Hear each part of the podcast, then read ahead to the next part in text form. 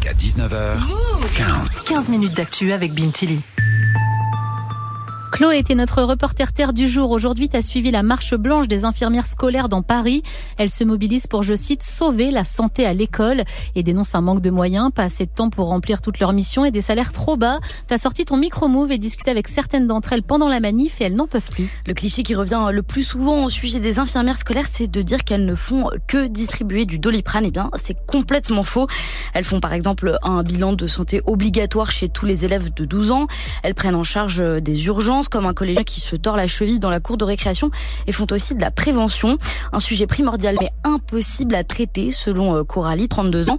Elle s'occupe d'un collège euh, et de 11 écoles près de Nancy. Ça représente 1200 élèves. Notre travail, c'est d'apprendre aux élèves à prendre soin d'eux, en fait. Et c'est peut-être la mission la plus importante parce que c'est celle qu'il faut réaliser dès le plus jeune âge et c'est celle qu'on fait le moins. Les infirmières scolaires, c'est un peu la première référence santé gratuite et anonyme à la disposition des élèves. La clé de voûte de la santé scolaire même, d'après le ministre de la Santé François Braun. Et cette grosse responsabilité euh, correspond à un salaire moyen de 1700 euros. Oui, alors qu'en plus, elles doivent parfois gérer des situations compliquées. Violaine a 29 ans. Elle en a fait euh, l'expérience dans l'internat où elle exerce dans les Vosges. J'ai une jeune fille qui m'a parlé d'un viol pendant son enfance. J'ai été là au moment où elle avait besoin de, on va dire, vider son sac. C'est ça qui est chanceux, c'est que les infirmières sont dans l'école les élèves viennent au moment où ils ont besoin de parler. Et après, nous, on travaille avec les jeunes pour euh, les orienter.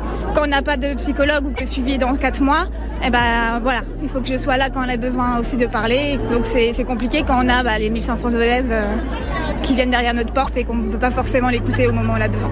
Et Chloé, tu nous rappelles que les infirmières scolaires sont seulement 7800 en France et réalisent 18 millions de consultations par an. C'est énorme. Et c'est pour ça qu'elles demandent la création de 15 000 postes supplémentaires. Ça leur permettrait de mieux accompagner les jeunes car Coralie m'a confié qu'ils vont de plus en plus mal. La santé psychique des élèves s'est largement détériorée, surtout après le Covid et aussi avec l'émergence euh, des réseaux sociaux, des écrans.